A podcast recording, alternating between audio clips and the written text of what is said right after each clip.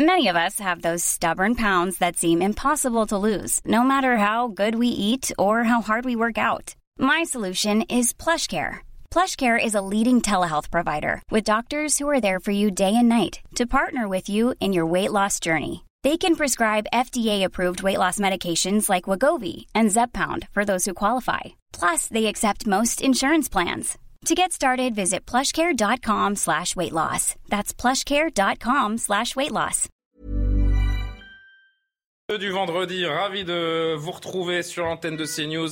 Évidemment qu'on va passer du temps à débriefer ce euh, remaniement et ce nouveau gouvernement annoncé cet après-midi avec Elisabeth Lévy. Bonsoir chère Elisabeth, directrice de la rédaction de Causeur. C'est l'équipe du vendredi avec Patrick Roger, directeur général de Sud Radio. Bonsoir à vous. Bonsoir Kevin Bossuet, professeur d'histoire en banlieue parisienne. Vous avez un nouveau ministre de tutelle et vous avez des choses à nous dire. Mathieu Slama est présent également. Ravi de vous avoir, essayiste, auteur de Adieu la liberté aux éditions Les Presses de la Cité. Les Français Les presses de la cité. Ben oui, les presses de la Cité, non Pardon.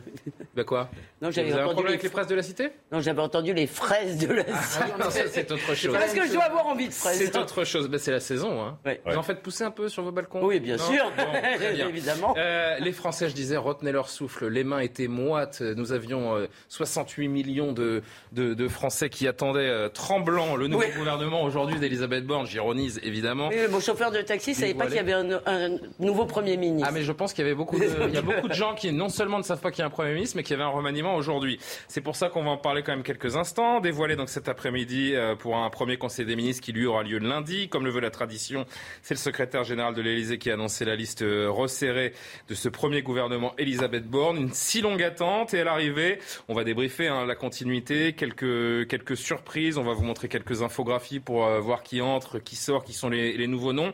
On va s'intéresser notamment à la surprise Papendiaï euh, au ministère de l'Éducation nationale. Il y a des choses à dire également, pourquoi pas, au ministère de la Justice qui reconduit Éric Dupont-Moretti. Mais d'abord, petit tour de plateau rapide. J'ai envie d'avoir en, deux, trois mots votre, impression sur ce gouvernement. Patrick Roger pour commencer. Bah, c'est un changement dans la continuité, hein, en fait, euh, puisqu'il y a quand même euh, une bonne partie qui, est, qui est reconduite, et notamment, vous l'avez dit, les poids lourds qui sont toujours là, c'est-à-dire Bruno Le Maire, Darmanin, les, parmi les plus connus, et Dupont-Moretti. Dupont-Moretti qui est finalement la surprise, parce qu'il ne devait pas être reconduit, et il est là. Moi, il y a quand même quelque chose qui m'étonne, c'est qu'il n'y a pas d'effet waouh, entre guillemets, dans les dénominations. Non, mais indépendamment de... On va parler d'une... Si, il y a de la souveraineté partout. Non, mais il y a de la souveraineté alimentaire et il y a de la souveraineté industrielle. Mais il n'y a pas de, de choses en fait assez fortes qui pourraient correspondre et répondre à ce qui s'est passé au second tour de la présidentielle. C'est-à-dire qu'on n'a pas eu, l'im- on n'a pas l'impression avec ce gouvernement qu'il y a eu une présidentielle avec un premier tour qui a été quand même extrêmement difficile pour Emmanuel Macron. Et puis deuxième chose,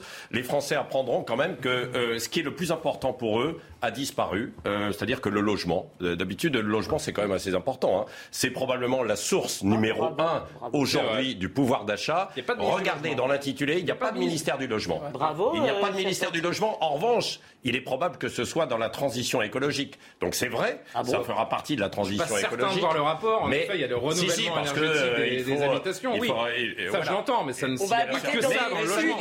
Ça n'existe pas. Et donc je me suis repris là tout à l'heure en regardant. vrai, c'est étonnant. Je me suis dit tiens mais quand même le logement parce que c'est non mais J'avais dit deux trois mots. Hein. oui deux trois mots voilà Bon, j'arrête. allez, en deux trois mots, un tour de table. Ce que vous inspire je ce trouve ça très gouvernement intéressant. Je pense qu'on habitera dans des huttes, cher Patrick, pour le logement. Non, moi, je, à vrai dire, euh, euh, les deux noms vous avez cités me choquent profondément. Mhm. D'abord parce que Éric Dupond-Moretti a été un très mauvais ministre de la Justice et qu'à mon avis, il aurait dû démissionner après la mort de euh, Yvan Colonna. C'est une question de responsabilité. Évidemment, c'est pas lui euh, personnellement, mais c'était son ministère. Donc, je- Et puis, il n'a pas été un bon ministre de la Justice. C'est un de nos plus gros problèmes. On en parle ici tout le temps.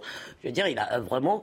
Je suis très choqué qu'il ait été reconduit. C'est vraiment se moquer des aspirations des Français. assez surprenant, en Et je suis On extrêmement choqué, extrêmement, euh, euh, vraiment même euh, triste, Mhm. je dois dire, par euh.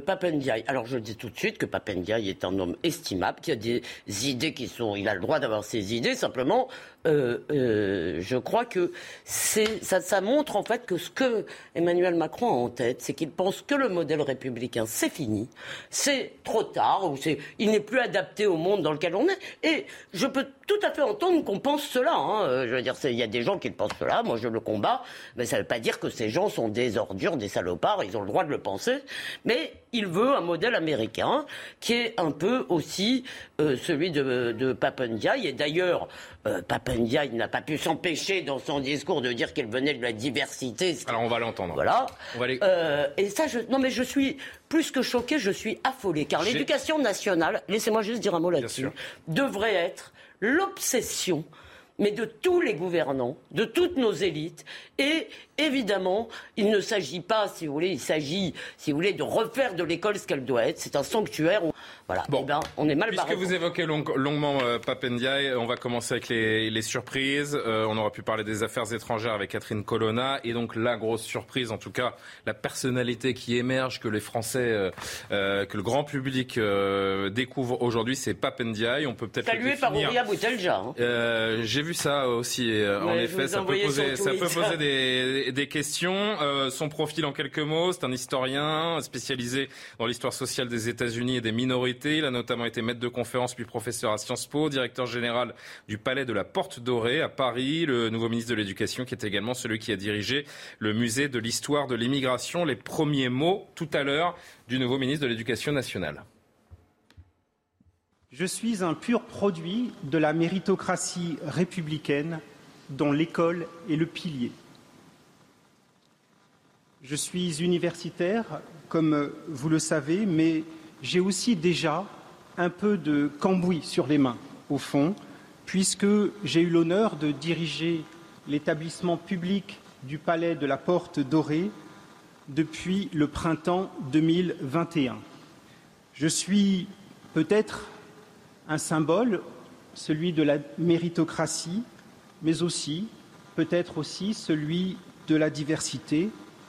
Je n'en tire nulle fierté, mais plutôt le sens du devoir et des responsabilités qui sont désormais les miennes. Kevin Bossuet, professeur d'histoire-géographie, votre ministre de tutelle, vous le découvrez, c'est un fait majeur de ce remaniement.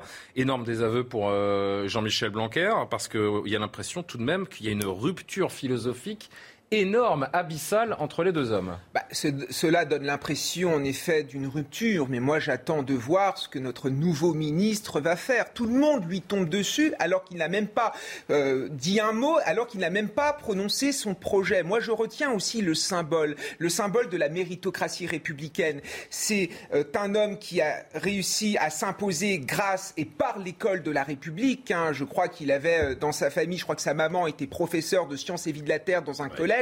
Donc c'est la SVT, ça pour les élèves. Ça d'ailleurs, non? Ça existe encore la SVT Ça existe encore. Je ça trouve.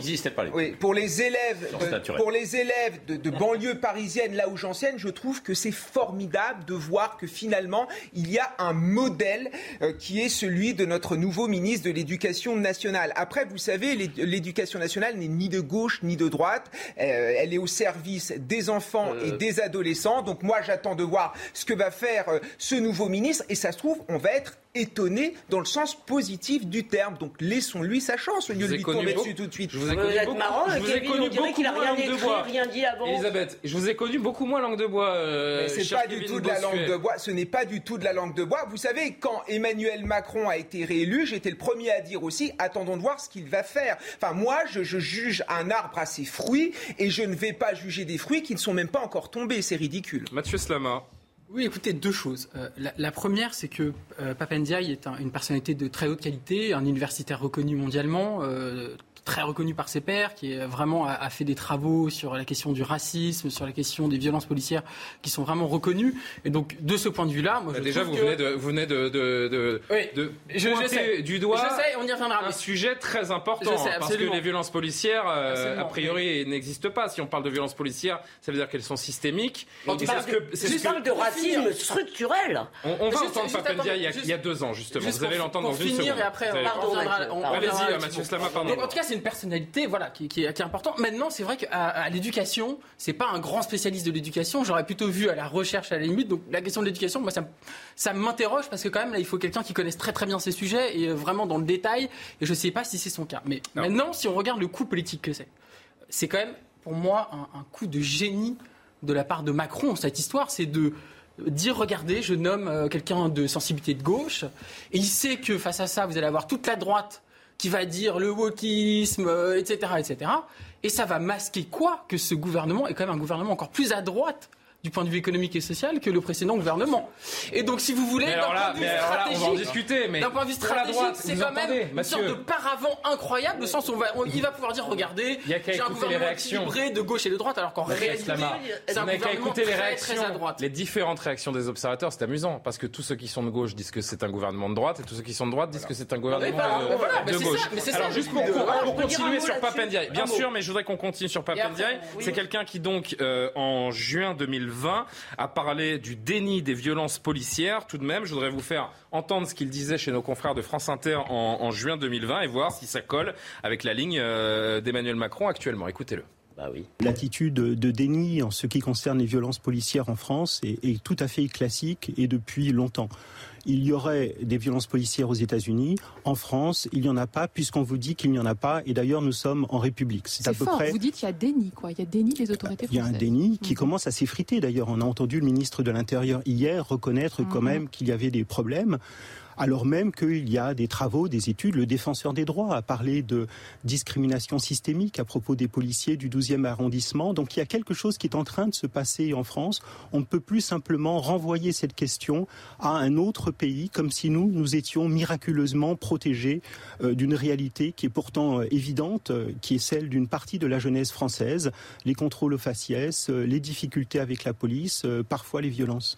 Enfin, sur la laïcité, quand on regarde son profil, je termine, sur la laïcité, sur le wokisme, euh, il est quand même très très loin des positions de Jean-Michel Blanquer. Je rajoute juste une dernière chose. Le 23 mars dernier, donc c'était il y a quoi, il y a un mois et demi à peine, euh, Emmanuel Macron, je suis contre le déboulonnage des statuts et la culture woke, woke pardon, et il nomme Pape Diaye à l'éducation nationale. Il est comme un loup là. Je répète, je dis pas du tout que c'est pas quelqu'un euh, d'estimable, je dis juste que je le combattrai idéologiquement, euh, ce qui n'est pas, euh, ce qui n'est pas du tout la même chose. Le problème, c'est qu'il n'est pas universaliste. Et je crains qu'Emmanuel Macron le soit. De... Non, mais il n'est pas universaliste dans sa conception. Mais je pense qu'il voit d'abord, ou il voit beaucoup, la race, l'origine. Il a fait lui-même des livres sur ce qu'il appelle la question noire. Euh, il a fait. Donc, si vous voulez, il y a, il y a aussi quelque chose, un message qui est au lieu d'envoyer un message universaliste, c'est-à-dire égalité des chances, quelle que soit votre origine, sur à quoi nous sommes évidemment euh, attachés, ça envoie un message encore victimaire. Il dit aussi, par exemple, que le racisme anti-blanc n'existe pas. Moi, il y a quand même quelque chose qui m'inquiète d'un point de vue démocratique. Euh, je ne me rappelle pas, je ne sache pas que Jean-Luc Mélenchon et la gauche aient gagné les élections. Je me rappelle en revanche qu'il y a 40 combien 3, 4, 5 des, euh, je me rappelle plus, le deuxième tour, pardon, des électeurs qui ont voté pour Marine Le Pen. Mhm. Depuis ces élections. Euh, au deuxième tour, il y a combien Ah, au second tour, oui, pardon. C'est 58-42, je crois, de mémoire. Bon, 42. Euh, ça fait quand même pas mal de Français. depuis, Emmanuel Macron ne cesse de faire des resets à la gauche, et pas à la gauche la plus républicaine qui soit, il ne fait cesse, si vous voulez, d'envoyer des messages pour ces gens-là. Mais vous n'êtes pas naïve, Elisabeth. vous, avez vu les, vous, avez vu les, sondages euh, pour la NUP euh, avant les législatives. Non, mais d'accord, je ne suis pas naïve. politique je dis qu'en démocratie, si vous voulez, il n'est pas obligé de ne faire que cela, que depuis les élections ont déjà un mois, il n'a fait envoyer que des messages à cela. Il y a 40% des Français qui sont inquiets pour l'avenir de la France. Je pense qu'un petit message, un petit mot à leur endroit pour dire j'ai entendu vos inquiétudes n'aurait pas été de trop. Mais la guerre réalité, Darmanin Comment Il a gardé Gérald Darmanin? Non mais ça va, excusez-moi. Je vais dire, vous vous moquez de moi là, vous me prenez. Hein vous savez que j'adore l'expression de Pascal Pro. Vous me prenez pour un lapin de 3 ans. De 3 semaines. De 3 semaines. De 3 semaines. Parce qu'à 3 ans, il est déjà vieux le lapin. 3 ans, c'est vieux, ouais. euh, les réactions politiques, il y en a beaucoup autour de la nomination de, de, Pape Diaye. Avant de, de parler d'autres faits de ce, de ce gouvernement, écoutez euh, Éric Zemmour, tiens, sur le nouveau ministre. Monsieur Papendai incarne l'indigénisme, incarne euh, euh, l'idéologie woke. Euh, d'ailleurs, il a longtemps professé aux États-Unis, où cette idéologie a, prospéré. je constate qu'il remplace Monsieur Blanquer. Le symbole est absolument patent. Vous savez, j'ai pu m'opposer parfois à Monsieur Blanquer, mais au moins il avait gardé une tradition laïque, une tradition républicaine française, et il voulait, il la défendait plutôt trop faiblement à mon goût, mais au moins il la défendait. Là, on voit qu'on est passé euh, à une autre étape. On voit qu'Emmanuel Macron assume l'abandon de la tradition républicaine française, assume assume l'abandon de, l'histoire de France, assume le fait que maintenant nous sommes une assemblée de communautés et que euh, son ministre de l'Éducation euh, va être chargé de reformater les esprits des petits Français pour leur apprendre que les Blancs sont éternellement coupables, que les Noirs sont victimes et que nous sommes une terre d'immigration et que nous devons surtout continuer à l'être. Réaction de Marine Le Pen par un tweet. La nomination de Papendia, indigéniste assumé à l'éducation nationale, est la dernière pierre de la déconstruction de notre pays, de ses valeurs et de son avenir. Élisez un maximum de députés RN pour protéger notre jeunesse des pires idéologies. Une dernière réaction politique, celle du leader de la NUP, Jean-Luc Mélenchon. Donc vous dites NUP NUPS NUPES J'ai dit tout à l'heure qu'il y avait eu peu d'audace, parce que quand même il y en a une. La nomination d'un grand intellectuel, que sur ce plan au moins euh, nous voulons saluer, M. Pape. Et je tiens à dire euh, d'entrée de jeu que si je ne sais rien de ses intentions à propos de l'éducation nationale, cependant, je partage l'appréciation qu'il avait formulée à propos du président de la République dans une interview au Monde de juillet 2019. Il avait dit Quant à Emmanuel Macron au centre droit, s'il lui arrive de s'exprimer avec éloquence comme lors du 10 mai à propos de la mémoire de l'esclavage, on peine, a dit, a Monsieur le ministre de l'Éducation, à propos de M. Macron, à discerner une politique ou même un point de vue consistant. Eh bien, sur ce point, nous sommes d'accord, sinon que nous voyons que ça n'a pas empêché M. Ndiaye de faire partie des petites prises dont se réjouira sans doute le président de la République avec un autre renégat qui est l'ancien président du groupe LR qui change de camp lui aussi. Personne ne doute de l'habileté de Jean-Luc Mélenchon. Il y a toujours un cadavre dans le placard à dénicher, euh, n'est-ce pas, euh, Patrick? Oui, euh, Jean-Luc Mélenchon, pour ça, il est quand même assez fort parce qu'il a réagi parmi les, premiers en fustigeant effectivement et puis le changement dans la continuité. Bon, on l'entendra tout à l'heure. Globalement, sur le gouvernement, il pilonne. Hein. Oui, oui, non, mais il pilonne. Un non, mais, un par un. Il a, ah oui, oui, oui. Non, mais il, il, a un boulevard, quoi. Donc, bien sûr, aujourd'hui, pour pour pilonner, pour un tas de un tas de raisons, et évidemment, avec la, la, formation de ce gouvernement, ça va lui donner encore raison. il penche un peu à gauche, même si vous avez dit qu'il était euh, très à droite on regarde quand même que. Non, mais il y a. Ah, euh, Bruno, Le Maire, Bruno Le Maire, c'est à droite. Elisabeth Darmanin, euh, sur, euh, Elisabeth Borne. à droite. Attendez, à gauche. Je voudrais qu'on finisse sur Papendia. Est-ce que c'est une, est une erreur politique de la part d'Emmanuel Macron Je voudrais vraiment qu'on finisse là une parenthèse, parce que sur trois postes essentiels, voire quatre, donc aux finances, Elisabeth Borne, c'est la première ministre, elle vient de gauche. Olivier Dussopt, Olivier Dussopt, pardon, Olivier Dussopt, pardon, il vient de gauche et de même territoire de progrès. Il est, non, mais il est sur un poste très important, le plein emploi, les retraites, etc. Donc c'est particulièrement important. La personne sur la santé, évidemment, ça ne vous a pas échappé, elle vient de gauche. Et la personne qui détient le, tout aujourd'hui et qui va se former pour monter et accéder un peu plus haut, euh, monter quelques marches, c'est Gabriel Attal qui est au budget. Le budget, qui une belle promotion. Hein tous les, tous les grands sont passés par le budget. Donc, vous voyez, hein, partout la balle aussi. Pour revenir à Papendiaï, il est au budget. Pour revenir en fait à Papendiaï, moi ce qui m'inquiète et ce qui, ce qui m'embête un peu, en fait, j'admire son discours, euh, euh, son, vraiment son parcours, mhm. euh, son parcours sur la méritocratie. en fait, jusqu'à son voyage aux États-Unis, je trouve qu'il est exemplaire. Après, probablement qu'il y a une dérive effectivement américaine. Et là où c'est un peu inquiétant, c'est que deux personnages très importants à l'éducation et à la culture sont, sont des personnages qui ont été, entre guillemets, formatés ces dernières années aux États-Unis. La ministre de la Culture qui vient de passer 5-6 ans et donc qui est imbibée de cette culture américaine, et Papendia également. Or, l'éducation nationale, ce n'est pas l'idéologie qui est, qui, est, qui est importante, c'est l'apprentissage. Et le recrutement des profs, en fait, aujourd'hui. C'est un chantier magistral, quoi. Juste sur Papendia, je voudrais, réagir aussi à ce que vous avez dit, euh, Elisabeth Lévy, parce que euh, on entend beaucoup ce discours, il est anti-républicain, euh, euh, voilà, il veut déconstruire la France. j'ai beaucoup entendu ça. comme ça. j'ai beaucoup entendu ça. Mais depuis quand euh, s'intéresser, travailler sur la question euh, de, du racisme, de la prévalence du racisme dans nos sociétés contemporaines, c'est être anti-républicain. Au contraire, toute l'histoire de la République, c'est une bataille pour les droits, pour les droits individuels, économiques, sociaux. C'est pas une question de racisme, c'est une question sur les violences policières. Attendez, je En une phrase, si vous voulez. Sur les violences policières, pareil. Travailler sur la question des violences policières, de certaines dérives euh, de, de la police En quoi c'est anti-républicain? Je vous rappelle que des gens comme Pierre Mendès France, François Mitterrand, Mais comment ça va se passer, les le premiers Conseil à des critiquer ministres les dérives policières De Gaulle. Quand il va se retrouver en Conseil des ministres face à Gérald Darmanin qui dit que les violences policières autre. Vous n'existent avez pas. raison. Vous avez raison. Ça va être compliqué quand même en il y a Conseil des ministres. Il y a quand même un décalage. On a quand même un éventail de là, Je vais répondre. Mais sur la question de la Et on va République, avancer un petit peu. je vais vous répondre. Je vais vous répondre. Rapidement, s'il vous plaît, Elisabeth. Première chose, qu'il y ait des violences commises par des policiers, il n'y a absolument aucun déni de cela. Il y a même un service qui ne fait que ça. D'accord? Quand on dit violence policière, c'est pas ça que ça veut dire. Ça veut dire qu'il y a des violences structurelles. C'est d'ailleurs ce qu'il a dit. Sur le racisme, d'accord? Sur le racisme, il a dit qu'il y avait qu'il y avait un racisme systémique ou structurel. Je je voudrais pas euh, euh, me tromper, mais c'est un des deux mots. Euh, qu'il y avait un racisme structurel en France que je ne crois pas. Et évidemment, derrière cela, il y a l'idée de voir d'abord ou de voir beaucoup chez les gens leur origine, qui est une chose très américaine. Et encore une fois, encore une fois, je ne dis pas que cette idée n'est pas respectable, je dis qu'elle ne correspond pas à l'universalisme français. Il dit par exemple Bon. qu'il n'y a pas de racisme anti-blanc.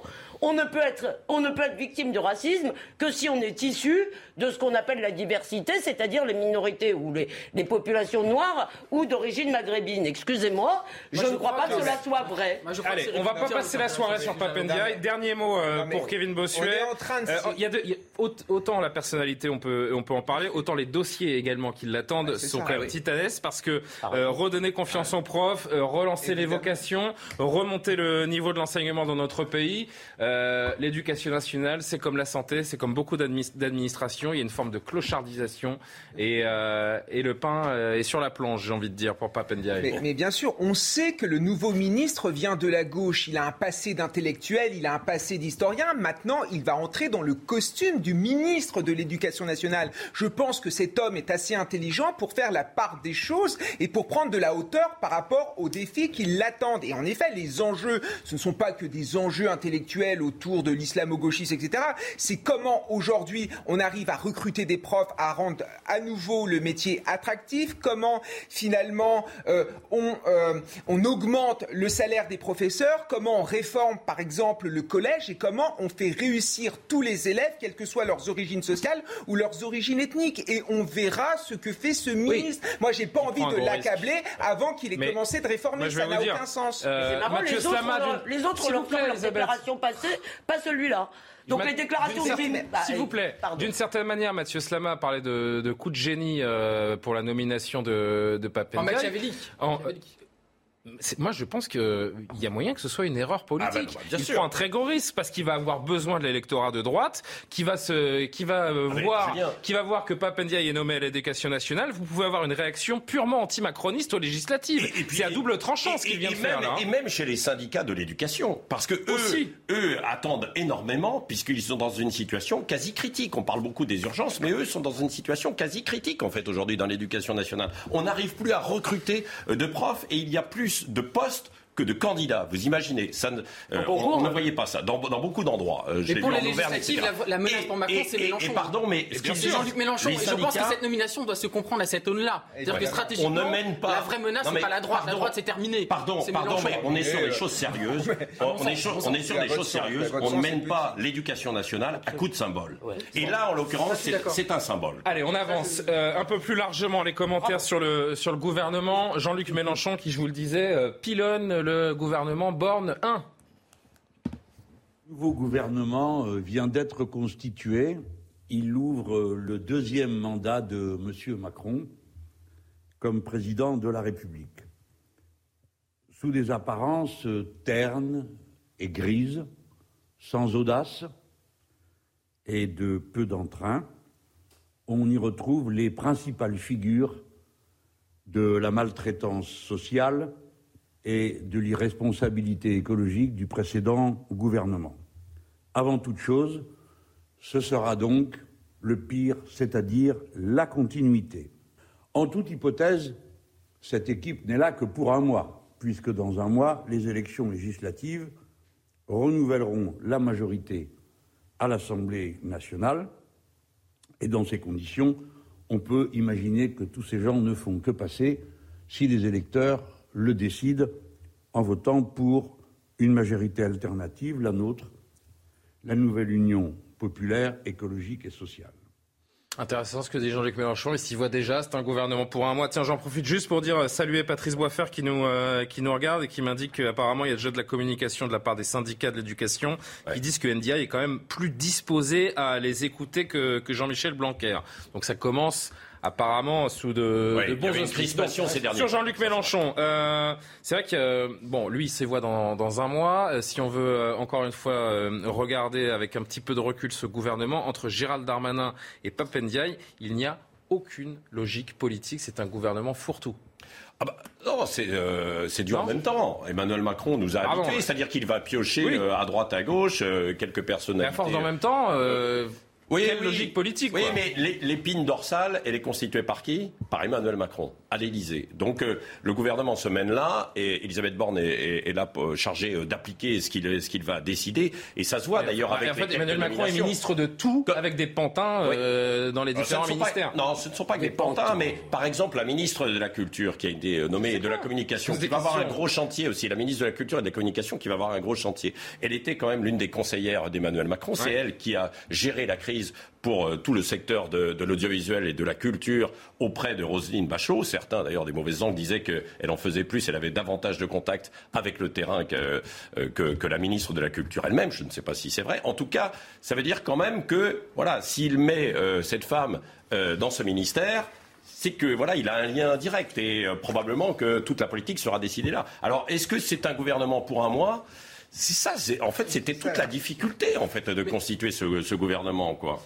Mais moi, je suis pas, pas d'accord avec vous. Pour moi, c'est un gouvernement macroniste pur jus. Je vous donne un exemple. Oui, vous savez, là, ces derniers temps- mois, Emmanuel temps, Macron- les On vient de faire 20 c'est minutes sur Non, Pape mais- Ndiaye, on va pas recommencer, Non, mais, mais on est très loin Emmanuel du Macron nous a macronisme. fait son, son euh, comment dire ça, son, son écologisme ces derniers mois. euh, Son, le, voilà, l'écologie va être. Mon... Et alors, qui nomme à, à l'écologie, à l'énergie Agnès Pannier-Rusacher et euh, Améline Montchalin.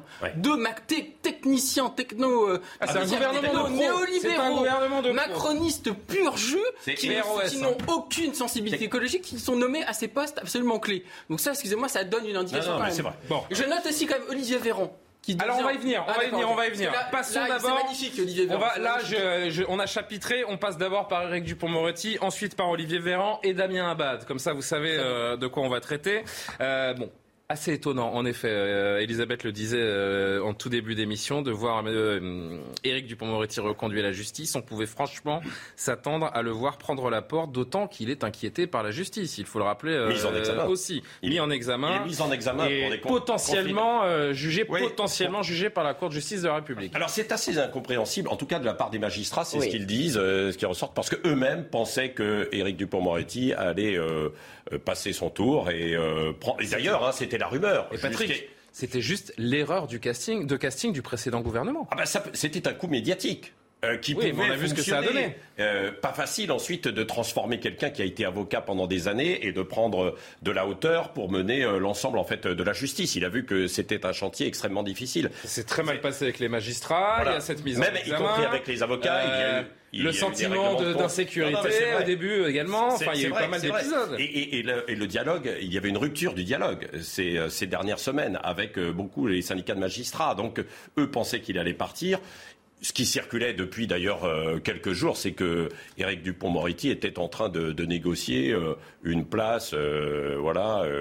Dans un, euh, enfin que Emmanuel Macron lui avait trouvé quelque chose. Bon, visiblement, je ne sais pas pourquoi ça a bloqué à la dernière minute. Il est revenu et il est là, il est en poste. Alors peut-être qu'il est qu'il est en poste euh, dans un gouvernement de transition. Ah oui, Euh, et là comme pour un mois, disait, euh, voilà, pour un mois, euh, c'est possible. Quel est le signal euh, J'entendais quel est- Alexandre de Vecchio dire, dire tout à l'heure quelque chose en venant. Ouais. Il disait, dans le fond, Alexandre Devecchio de Figaro.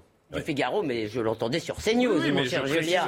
Voilà, euh, il disait, euh, dans le fond, euh, Emmanuel Macron n'a pas voulu céder aux magistrats, c'est-à-dire euh, les magistrats voulaient la peau de Dupont-Moretti. On connaît un peu le caractère d'Emmanuel Macron. Il n'aime pas que tous ces gens euh, se mêlent de ce qui lui revient à lui et, Et de c'est son exactement pouvoir. ça. Donc c'est pas. C'est ça le signal en fait. Je pense que c'était pas. euh, moi aussi, je vais pas citer un. mauvaise, euh, moi aussi, je vais citer un des brillants intervenants de, de CNews, en l'occurrence Jean-Sébastien Ferjou, qui était chez, de- de- donc d'Atlantico, qui était chez nous euh, tout à l'heure, et j'ai trouvé sa réflexion très intéressante. En fait, Emmanuel Macron a envie d'emmerder les magistrats, comme il a emmerder les non-vaccinés. C'est le même principe. Il fait ce qu'il veut. C'est ça le signal qui est, qui est envoyé. Qu'en pensez-vous, euh, Kevin Bossuet, Mathieu Slama? Bah, Je pense que c'est un gouvernement finalement très politique. Euh, Emmanuel Macron. Sur le maintien d'Éric Dupont-Moretti, bah, Emmanuel Macron a en ligne de mire évidemment les élections législatives. Vous voyez bien qu'avec la nomination du nouveau ministre de l'Éducation nationale et le maintien de, de, de, de M. Dupont-Moretti, vous voyez bien qu'il essaye de faire plaisir. Il a du auprès de qui?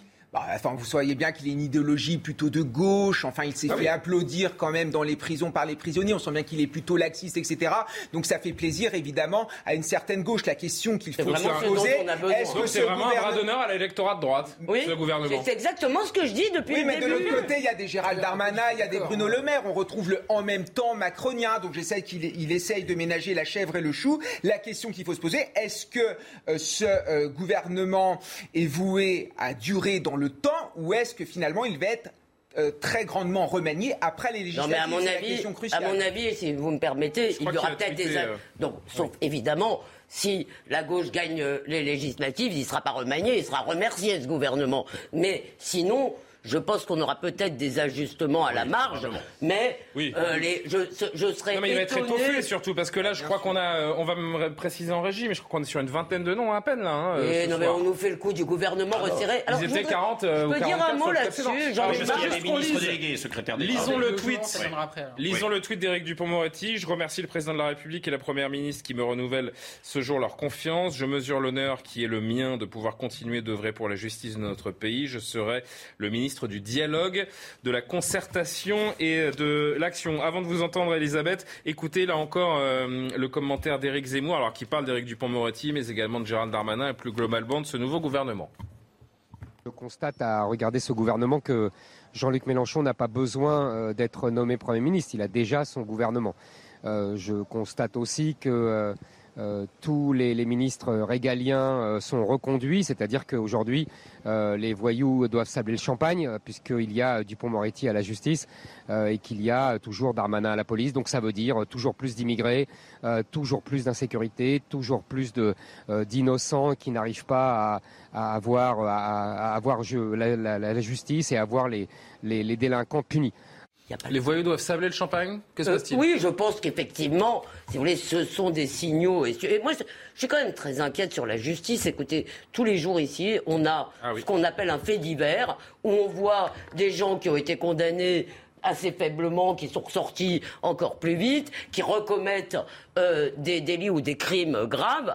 Et tous les jours ici, on voit que les braves gens ne savent plus comment faire face à cette délinquance. Je veux dire, il y a quand même, il me semble quand même que c'est le devoir du président de la République de prendre la mesure de cette détresse sociale qui en plus frappe plus dans les banlieues et dans, les, dans la France périphérique que dans les beaux quartiers. C'est ça qui est étonnant parce que dans cette Moi, ça va dans le 6e arrondissement, il n'y a pas de.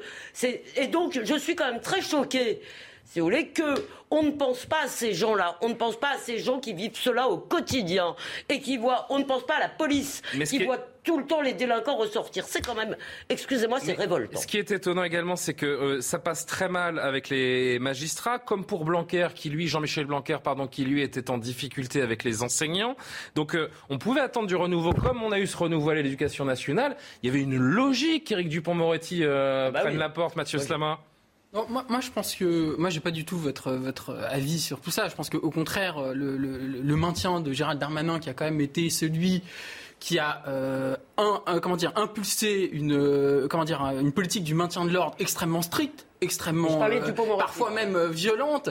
ça, c'est quand même un message adressé, en tout cas, à, la droite, qui est de dire on va rester sur une ligne quand même très forte sur la sécurité. J'ai pas parlé de droite. voilà. Donc ça, moi, je pense qu'il y a ce message-là. Moi, en tout cas, à mon sens, il y a ce message-là quand même qui est envoyé et là, selon moi, euh, euh, en tout cas à la France, avec le maintien de Gérald Darmanin. Sur Dupont-Moretti, en effet, c'est étrange, notamment par rapport à sa mise en examen. vous savez que depuis ces dernières semaines, il y a une chasse aux sorcières, là, euh, et d'ailleurs à gauche comme à droite.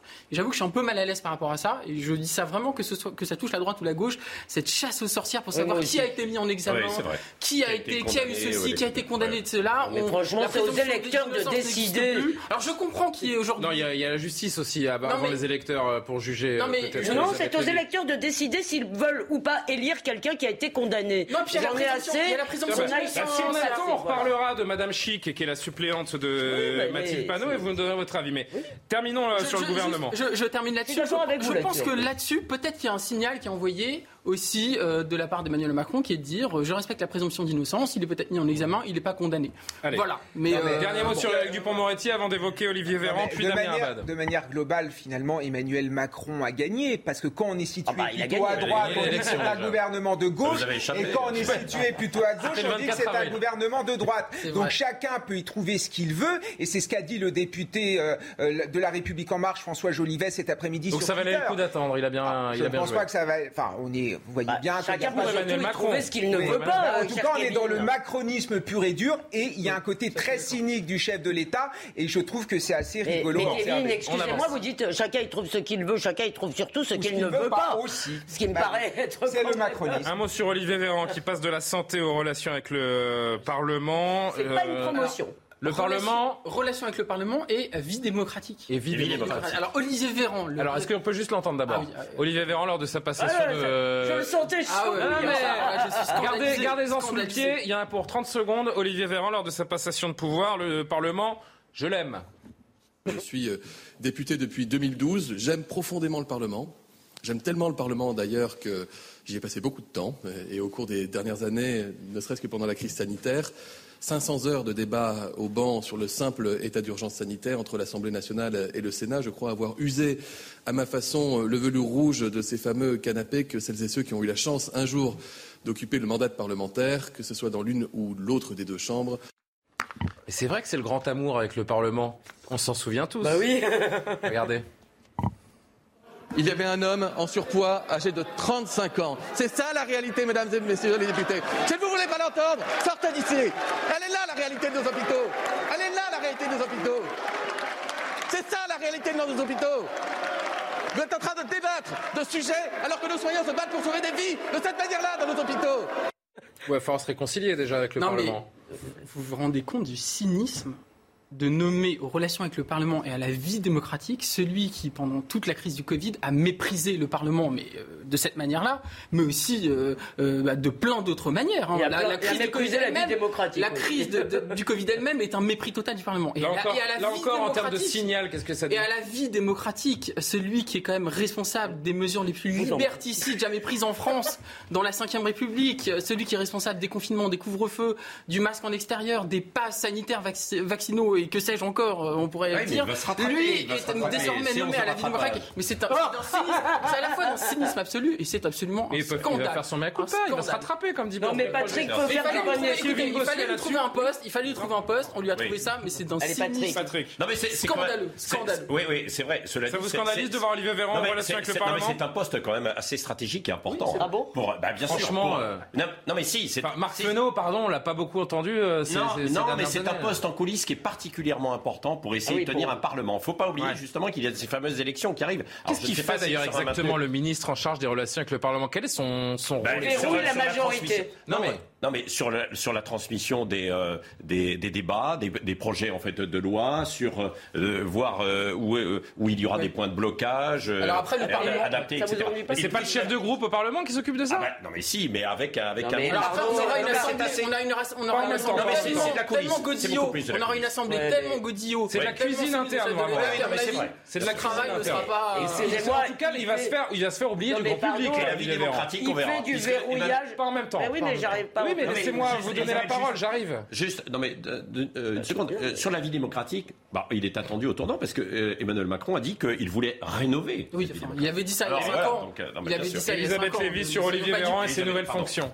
Mais non, mais d'abord, excusez-moi, euh, Patrick a raison quand il dit que c'est très important en coulisses. Ça consiste à verrouiller la majorité, Voilà, c'est-à-dire à taper sur les doigts d'un éventuel putatif frondeur qui n'existe. Non, mais d'accord, Mathieu, on verra. Très si- éventuel. Très éventuel putatif. et très putatif, mais c'est ça le boulot. Par ailleurs, il me semble que, je ne sais pas pour quelle raison, je vous pose la question, mes amis, euh, il doit avoir du poids politique, parce que moi j'étais convaincu, je pense qu'il énervait beaucoup à l'Élysée, d'après ce qui fuitait, que, euh, parce qu'il a quand même un peu crispé l'opinion, si vous voulez, avec ses interventions que vous venez de rappeler, donc il doit avoir un poids politique, j'ignore lequel, parce que, en tous les cas, même si c'est important Mmh, en termes en termes de boutique, c'est quand même pas une promotion. Si vous voulez, c'est pas un ministère dans lequel effectivement. voir, lui, vous avez- comment il le vit, Vous venez de le dire, Julien. On le verra pas beaucoup. On le verra pas beaucoup. Après, est-ce que politiquement, ça lui donne plus de poids ou pas ça, je... Mais quel- Non, quel est son non, poids non, mais d'ailleurs, Je n'en il- sais rien, Il, hein, ne faut pas oublier aussi un aspect euh, qui est euh, physique et psychologique. Certains euh, ont passé. Oui, peuvent être aussi. Bah, qu'il fasse comme Jean Castex, Euh, qu'il aille, de un peu de vacances, Julien de Normandie, par exemple, a renoncé parce que sa famille n'a pas voulu C'est vrai qu'il continue. Ah oui. Oui, alors qu'il devait être, et Emmanuel Macron, il tenait. Jean-Michel Blanquer ne voulait pas continuer, quoi qu'il en soit. Il l'avait dit, il était en fait épuisé. Donc peut-être que Véran, il a été pendant deux ans dans la lessiveuse, entre guillemets, il veut passer à autre chose. Moi, Mais c'est d'un sûr- mot, quand même, surtout- ce qui non, mais m'inquiète. Ce qui est sûr, c'est que pour se reposer, il va pas retourner à l'hôpital en tant que m'inquiète- neurologue parce que ça Un sera mot, ce qui m'inquiète, et je pense que le secteur Avec de hospitalier l'hôpital doit être actuel. un petit peu inquiet aussi ce soir, c'est de voir Brigitte Bourguignon. Brigitte Bourguignon, c'est une formidable femme femmes, de terrain, travailleuse sociale, etc., qui a travaillé dans les CCAS, qui, qui s'occupait auparavant de, de l'autonomie. Euh, aujourd'hui, il y a une urgence en fait terrible. On dit qu'il y a des hôpitaux qui vont craquer cet été. Et des services d'urgence, et des services d'urgence qui sont à que- l'agonie. déjà- Oui. qui sont déjà Alors, est-ce Ils sont à va l'agonie. être la femme de la situation C'est l'une des, des grandes questions, des grandes En tout cas, il y a un sacré, euh, un sacré chantier pour elle euh, également. Tiens, Damien Abad également. Alors, Évidemment qu'on l'attendait. Hier, d'ailleurs, c'est le premier euh, des ministres qu'on a connu, puisque hier soir, il a fait ce- cette déclaration au Figaro, euh, où on lui demandait est-ce que vous attendez à ce qu'Elisabeth Borne vous donne un Ouais. ministère? Elle dit, je ne commenterai pas. Donc, on a Non, mais évidemment tout de suite compris qu'il aurait un ministère. Damien Abad, qui quitte LR, lui qui était chef du groupe LR à l'Assemblée nationale, qui quitte son parti et qui devient ministre des Solidarités. Une étape de plus pour Emmanuel Macron dans son entreprise de fracturation de la droite. Non, Elisabeth. d'abord, Le tweet, pardon, le tweet de Damien Abad, très honoré d'être appelé à servir la France auprès d'Emmanuel Macron et d'Elisabeth Borne, dépasser les clivages pour changer la vie de millions de Français, c'est le sens de mon engagement, j'y consacrerai toute mon énergie en tant que ministre des J'aurais Solidarités. trouvé honorable que Damien Abad décide, il y a six mois ou plus encore, quand la Macronie était au plus bas, de dire moi, mes convictions sont là, j'y vais. J'aurais trouvé cela tout à fait honorable, ça ne m'aurait pas gêné. Je pense que LR devrait définitivement se scinder et que les gens devraient aller vers leur famille idéologique pour une clarification. Mais je pense que Damien Abad a tort, même pour lui d'accepter un ministère dans ces conditions parce qu'il se déconsidère personnellement, y compris auprès Pourquoi de ses nouveaux employeurs. Je parce pas, que. Ah bah parce qu'enfin, vous quittez votre parti sous la bannière duquel vous venez d'être élu. Non mais il vient, je parle du timing. Hmm. Il vient d'être élu sous la bannière LR, d'accord? Et en gros, il ne part pas pour des convictions, il part pour avoir un job, pour avoir un ministère. Je trouve ça misérable et je pense que ça le poursuivra et que les gens avec qui il va travailler maintenant ne lui feront jamais confiance. Et ça entretient l'histoire entre les Français et la politique, Oui, cette désaffection, ces embrouilles. Mais et ça, ça entretient évidemment ce, ce malaise ambiant. Kevin Je suis d'accord. En fait, ça dégoûte les gens de la politique. On a l'impression que les hommes Après, il politiques. peut faire un bon ministre. Hein. Peut-être, mais on a l'impression que les hommes politiques n'ont pas de valeur et n'ont pas de conviction, n'ont que leur carrière en tête. Moi, j'ai le souvenir, par exemple, de Robin Reda, qui est quelqu'un de tout à fait estimable, qui, euh, le matin même, tractait au nom de- des Républicains, et l'après-midi, il a changé de parti parce qu'il était investi par la République en marche. Mais imaginez-vous les, les militants, les Républicains, contractaient avec lui le matin même. Comment voulez-vous que les gens ne soient pas dégoûtés de la politique? Je crois qu'il faut réinvestir le champ idéologique et quand on s'engage quelque part, par exemple comme c'est le cas de Julien Aubert, par exemple, qui n'a pas tergiversé sur sa ligne, qui est prêt à aller à l'élection quitte à perdre parce qu'il a des valeurs, il ne veut pas baisser son pantalon et c'est ça qui est estimable. Après, c'est une clarification. Soy- Soyons, soyons euh, Après, honnêtes. veut. Je veux Il dire, fait ce non, qu'il mais il veut fait ce qu'il veut, mais aussi. surtout, mais bon, on fait surtout- juger aussi. Non, mais surtout, c'est une clarification. Je veux dire, euh, aujourd'hui, qu'est-ce qui distinguait, qu'est-ce qui distingue les Républicains qui sont en train de mourir, à mon sens, et euh, En Marche? Qu'est-ce qui les distingue sur les sujets fondamentaux Ça dépend Sur quel le libéralisme républicain. économique, sur le- la politique de y a l'ordre, sur le, etc. Mais Mathieu, ça C'est dépend pareil, quel pour moi, je vais vous dire ce qui se passe. c'est lesquels. Macron est en train de remplacer la droite. Il est devenu le nouveau parti de la droite. En Marche est devenu le nouveau parti de droite. Et les Républicains dans cette histoire, Vous savez c'est qui pour a- moi une de l'histoire ancienne. mais juste, euh, Et Damien Abad, d'ailleurs, euh, euh, représentait une, aile assez modérée à droite, il me semble. Même si- je crois qu'il avait voté contre, le mariage pour tous en 2013. Hein. Est-ce que vous savez qui a passé un petit coup de fil de félicitations à Damien Abad euh, ce soir? Euh, je ne sais pas. euh, Nicolas Sarkozy. Euh, voilà. Non, Évidemment. non mais ça, c'est, oui. Information de nos confrères de Non mais je voulais juste vous répondre. Moi, je pense qu'il y a besoin dans le paysage politique, comme d'ailleurs il y a besoin d'une gauche et, et, il y aurait besoin d'une gauche modérée. Peut-être notre ami Julien Drey va la faire puisqu'il fait ce parti réinventé. Il a ouvert un nouveau mais, mouvement. il y a besoin d'un parti conservateur et encore une fois, moi je suis d'accord avec vous qu'une partie de LR, vous avez l'air d'oublier qu'il y a Bocquier, Bellamy, Ciotti et tout un tas de gens qui ne partagent pas du tout cette ligne, contrairement à ce que vous semblez penser. Parce que culturellement, culturellement, culturellement, pardon, il y a une grosse différence. Elle n'est pas sur le plan économique et social qui vous obsède, mais il y a une grande différence d'approche culturelle. Emmanuel Macron est un postmoderne, si vous voulez, et probablement un post-national. Euh, il y a à LR des gens qui sont plutôt identitaires, euh, qui euh, sont des, des nationaux en quelque sorte, qui veulent, qui sont. qu'ils ont vocation à rejoindre Eric Mais non, mais c'est plutôt. oui. Dernier mot. On va, on va avancer, on va parler. On va essayer de parler. Je suis d'accord avec Elisabeth, et surtout, il faut faire une analyse par le bas. Quand on parle de la droite, on met en avant les élites de la droite. Mais vous savez qu'au sein des militants, au sein des électeurs, il y a beaucoup plus de gens qui sont sur une ligne conservatrice, identitaire, etc. Et d'ailleurs, au cours de cette élection, il y a beaucoup de militants, les républicains, qui étaient estomaqués de voir à quel point euh, Valérie Pécresse n'a pas su faire campagne euh, sur une ligne beaucoup plus à droite. Donc pensons à ces électeurs, pensons à ces militants. Ça sonnait faux, ça sonnait faux. Par rapport à ce que disait Mathieu Sama, non mais par rapport à ce que disait Mathieu Sama, il y a quand même pas, il n'y a pas eu de débauchage des LR là. Il n'y en a pas.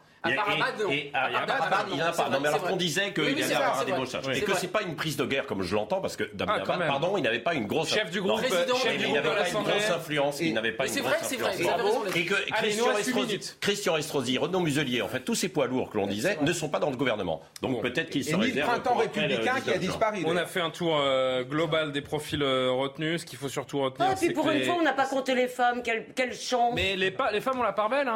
Je sais pas. Non, mais on les a pas comptées. Non, mais si, on les a fait plaisir. 13 femmes. Combien me dit 13, femmes. 14 hommes. 14 hommes, c'est exactement ce que me dit Benjamin. Plus, plus Elisabeth ah, Borne. Elisabeth Borne. Oui. 14. Oui. Et elle compte ah, pour oui, deux. J'ai eu peur. Hein, Et voilà, vous voyez, normalement, quand on n'arrive pas à dormir, on compte les femmes. Oui. Pour s'endormir. Bon, il y, a des, chantiers nombreux, à commencer par le pouvoir d'achat, qui est, euh, on le rappelle, la priorité absolue des, Français. On verra euh, l'action de ce nouveau gouvernement. Euh, en quelques minutes, je voudrais quand même qu'on revienne sur, la, sur Mathilde Panot, la présidente LFI, du groupe LFI à l'Assemblée, candidate à sa réélection, qui suscite la polémique depuis deux jours avec le choix de sa suppléante. Vous en parliez tout à l'heure, Elisabeth. Alors, on va aborder rapidement le sujet. son opposant de la majorité présidentielle lui demande d'ailleurs de revenir sur cette candidature, mais Mathilde Panot ne dévie pas d'un fil. Alors elle a fait une longue série de tweets euh, aujourd'hui, je vous en ai retenu euh, l'essentiel. Les chiens, de garde, les chiens de garde sont sortis, nous dit Mathilde Panot, du RN à LREM, de Sud Radio à RMC. Alors elle ne mentionne pas CNews, grand bien nous fasse. Euh, les attaques contre ma suppléante Farida Chic se multiplient. À tout cela, je redis, je suis fier que Farida soit ma suppléante. Cette infirmière se bat depuis 20 ans pour l'hôpital public. Elle incarne la dignité des soignants, des patients. Nous sommes habitués à la pensée macroniste à laquelle les médias participent activement, qui veut que le doigt importe plus que la lune. Il vaudrait mieux regarder la colère d'une soignante indignée que les ravages d'un système hospitalier sinistré ou les 17 900 lits supprimés sous Macron. Enfin, il vaudrait mieux regarder un jet de petits cailloux. Il vaudrait mieux regarder, pardon, un jet de petits cailloux plutôt que la répression qui s'est abattue sur Farida. Ce jour-là, elle a été traînée par les cheveux dans une manifestation ah, pour la sauvegarde de l'hôpital public. Je rappelle qu'elle avait été interpellée, on revoit les images, le 16 juin 2020, en pleine manifestation des soignants qui dénonçaient leurs conditions de travail pendant la Covid-19. Elle a fait doigt d'honneur et jeté des projectiles envers la police. Elle a été condamnée à 300 Ce serait génial, les déclarations de Mathilde Panot, si eux-mêmes ne passaient pas leur temps à chercher des poux dans les doigts. Si vous voulez, depuis, ça fait une semaine qu'ils nous enquiquinent avec machin a été condamné pour ci, machin a été... Moi, ce que je crois, c'est qu'il faut arrêter avec ces histoires. Quand vous êtes condamné, que vous avez purgé votre peine, que vous avez, vous avez, je veux dire, euh, euh, payé votre dette. Ensuite, c'est aux électeurs de décider si ça les gêne ou pas que cette dame euh, soit. Personnellement, je pense que c'est le symbole de l'idéologie anti ne vous a pas surpris. Pas du tout, c'est leur idéologie anti-flic. Ils détestent la police. Ils voudraient désarmer la police. Revendiquer de manière aussi lisible. Non mais, ça ne me, ça me choque, ça me choque politiquement. Mais je ne suis pas pour qu'on interdise à ces gens de se présenter. Je pense que les électeurs sont des grands. Euh, on peut leur donner l'information et puis voilà. Non, mais surtout, électoralement, c'est payant. S'en prendre à la police pour quelqu'un ah de la France insoumise, c'est un véritable fait d'armes. Jean-Luc Mélenchon n'a de cesse d'insulter la police. J'ai le souvenir d'une émission euh, présentée par Cyril Hanouna face à Baba, mais il s'en est pris à un ah policier de manière mais, mais honteuse, un policier qui incarnait la République et qui était tout à fait calme. La vérité, c'est qu'il y a dans nos banlieues des gens qui ne sont pas forcément euh, politisés, mais qui sont très sensibles à cette haine anti-flic parce que depuis des années, il y a des gens à l'extrême gauche qui n'ont des cesse d'opposer les jeunes des quartiers à la police alors que la police est là pour aider ces jeunes des quartiers. Et la police, c'est la République. Et quand on aime la République, on aime nos policiers. Mathieu Slama et la fille qui met souvent en avant, c'est vrai, les violences policières, la barbarie des euh, forces de l'ordre. Encore une fois, c'est une façon de décrédibiliser la police. Et la fille fait le jeu des anti-flics à travers cette suppléante moi, je sais pas, je suis, je, suis partagé sur cette histoire parce qu'en effet, elle a eu un acte euh, qui, est condamnable, mais d'un autre côté, c'est quelqu'un qui, voilà, se bat pour les soignants depuis, depuis des années et qui a une, aussi euh, une valeur de ce point de vue-là. Donc, il y a beaucoup de gens qui se battent pour les soignants je suis partagé. et qui, euh, Son acte est hein. condamnable et c'est pour ça que je, suis un peu partagé sur cette question. Je suis tout à fait d'accord avec vous. Moi, cette, histoire de chasse aux sorcières là qu'on vit depuis un mois, moi, me, franchement, me, déplaît fortement. Je n'aime pas cette façon de d'aller voir qui a fait quoi, regarder le passé, de, etc mais attendez, attendez. mais, si, on, ne faisait rien, vous, ne seriez pas choqué. Ce que je veux dire, c'est que moi, j'aime pas cette, euh, ambiance de chasse aux sorcières. Je, la déteste. pas une ambiance de chasse aux sorcières. C'est une question d'exemplarité. C'est la démocratie. Oui, mais l'exemplarité, bon. il faut euh, éclairer les euh, Enfin, il faut éclairer les électeurs. Ce que je veux dire sur la police, sur la police, c'est un sujet complexe. Ah je pense qu'il y a un juste milieu entre d'un côté dire euh, tous les flics sont euh, ceci, cela, ce qui est inadmissible, et puis de l'autre aussi considérer qu'il y a des choses qui sont inacceptables. Il y a euh, une manière, par exemple, la manière dont a, été gérée la, crise des Gilets jaunes, pour moi, du point de vue du maintien de l'ordre, c'est quand même très très problématique, et, et c'est vraiment un euphémisme de ma part.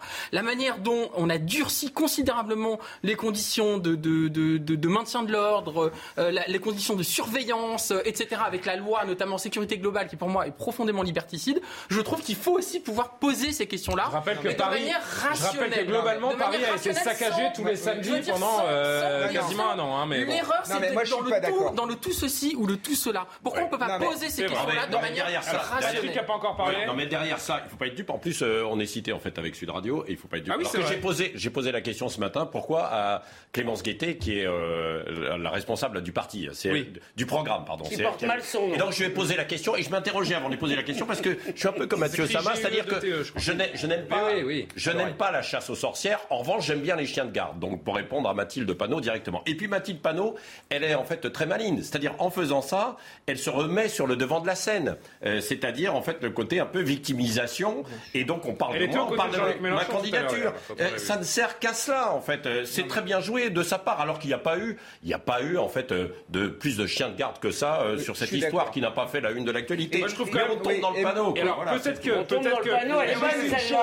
s'il vous plaît, peut-être en effet qu'il y a une, une forme de chasse aux sorcières qui, pour certains, peut paraître un peu nauséabonde. Euh, je, peux l'entendre. Mais euh, entendez également que ça pourrait choquer beaucoup que pour de tels actes, elle puisse rejoindre la représentation nationale. Imaginons dans un futur très hypothétique que Mathilde Panot soit ministre de Jean-Luc Mélenchon. Donc que sa suppléante, Madame Chic, devienne députée de la nation. Pardon ce serait quand même assez étonnant. je, suis, parfaitement d'accord avec vous. Julien, en politique, il y a une dimension évidemment idéologique, il y a aussi une dimension morale. Moi, je suis désolé si j'avais en face de moi un candidat qui pense exactement la même chose que moi et qui a commis des faits de viol, des faits de harcèlement ou encore qui s'en est pris à des Oui, mais c'est la même chose. pour moi, non, non, non, mais je, peux finir. Ou qui s'en est pris à des policiers. Pour moi, il y a une rupture morale et je ne pourrais pas voter pour cette personne. Kevin, euh, moi, je voulais juste préciser une chose, c'est-à-dire que moi je pense Il que le fait d'avoir été condamné ne doit pas vous empêcher de vous présenter ah et que euh, c'est aux électeurs de décider. En revanche, ça me semble quand même assez légitime. Par exemple, je, vous, vous pensiez peut-être au cas de Tabouaf, moi, il pouvait le laisser comme candidat, mais moi j'avais le droit de rappeler ses déclarations antisémites. C'est la démocratie. Voilà. D'éclairer, d'éclairer le choix des électeurs. C'était raciste de faire ça. Euh. Oui, mais vous savez bien. Mais vous savez bien. Évidemment, vous savez bien. Euh, D'ailleurs, je veux dire, je suppose que comme on a critiqué Papendiaï, on va nous traiter de racistes et tout. Ça va pas tarder. Et si on critique Madame Borne, on sera sexiste. Bon. LFI qui s'inscrit quand même dans une tradition rebelle. Hein. C'est vrai que bon, c'est un retour au, gauchisme euh, assumé. On est. Euh, dans cette image. Et d'ailleurs, si cette image n'avait pas existé, de pavés jetés, ou en tout cas de cailloux jetés et de doigts d'honneur, cette dame n'aurait jamais été choisie comme suppléante. c'est le choix de l'image. Vous avez raison, elle a été choisie pour ça. Elle est choisie pour cette image. Julien. Évidemment. Vous avez raison. Patrick Oui, non, bah, bien sûr, c'est ce que je disais. C'est-à-dire, c'est, euh, on, on sait exploiter euh, toutes les toutes les forces, tous les atouts qu'on peut avoir. Hein, la France insoumise pour ça. euh, Ils sont non, mais ils sont champions du monde parce que ils, ils, ils n'étaient pas très bien il y a six mois et euh, ils se retrouvent en position de force quasiment aujourd'hui. Ah, C'est l'heure de refermer l'heure des pronos, mais je ne vois pas Elliot Deval qui est censé nous rejoindre. Euh, On va peut-être me dire dans Il a été appelé au gouvernement finalement. Ah bon, il a décidé. le. Alors, Elliot qui devait nous faire un petit peu le, le sommaire de, de Soir Info, mais euh, j'imagine qu'il va être évidemment très largement question de ce nouveau gouvernement, des différentes polémiques que ça peut soulever, les réactions politiques. Tout cela sera discuté autour de l'ami Elliot. Donc euh, dans Soir Info dans quelques instants. Je vous remercie. Je remercie euh, Benjamin No et Corentin Brio qui est très bon au jeu de la bouteille, mais ça c'est une petite quoi, le euh, parenthèse privée. Comment? Eh ben oui, bien sûr, bien sûr, bien sûr. Alors, comme on parle énormément et que du coup les gens n'entendent pas, je vais rendre l'antenne, c'est beaucoup mieux. Merci beaucoup. Je vous souhaite un très bon week-end. Elliot dans un instant. Et euh, ben voilà, il y a un nouveau, euh, un nouveau gouvernement qu'on va analyser tout au long de la soirée sur CNews. Bonne soirée.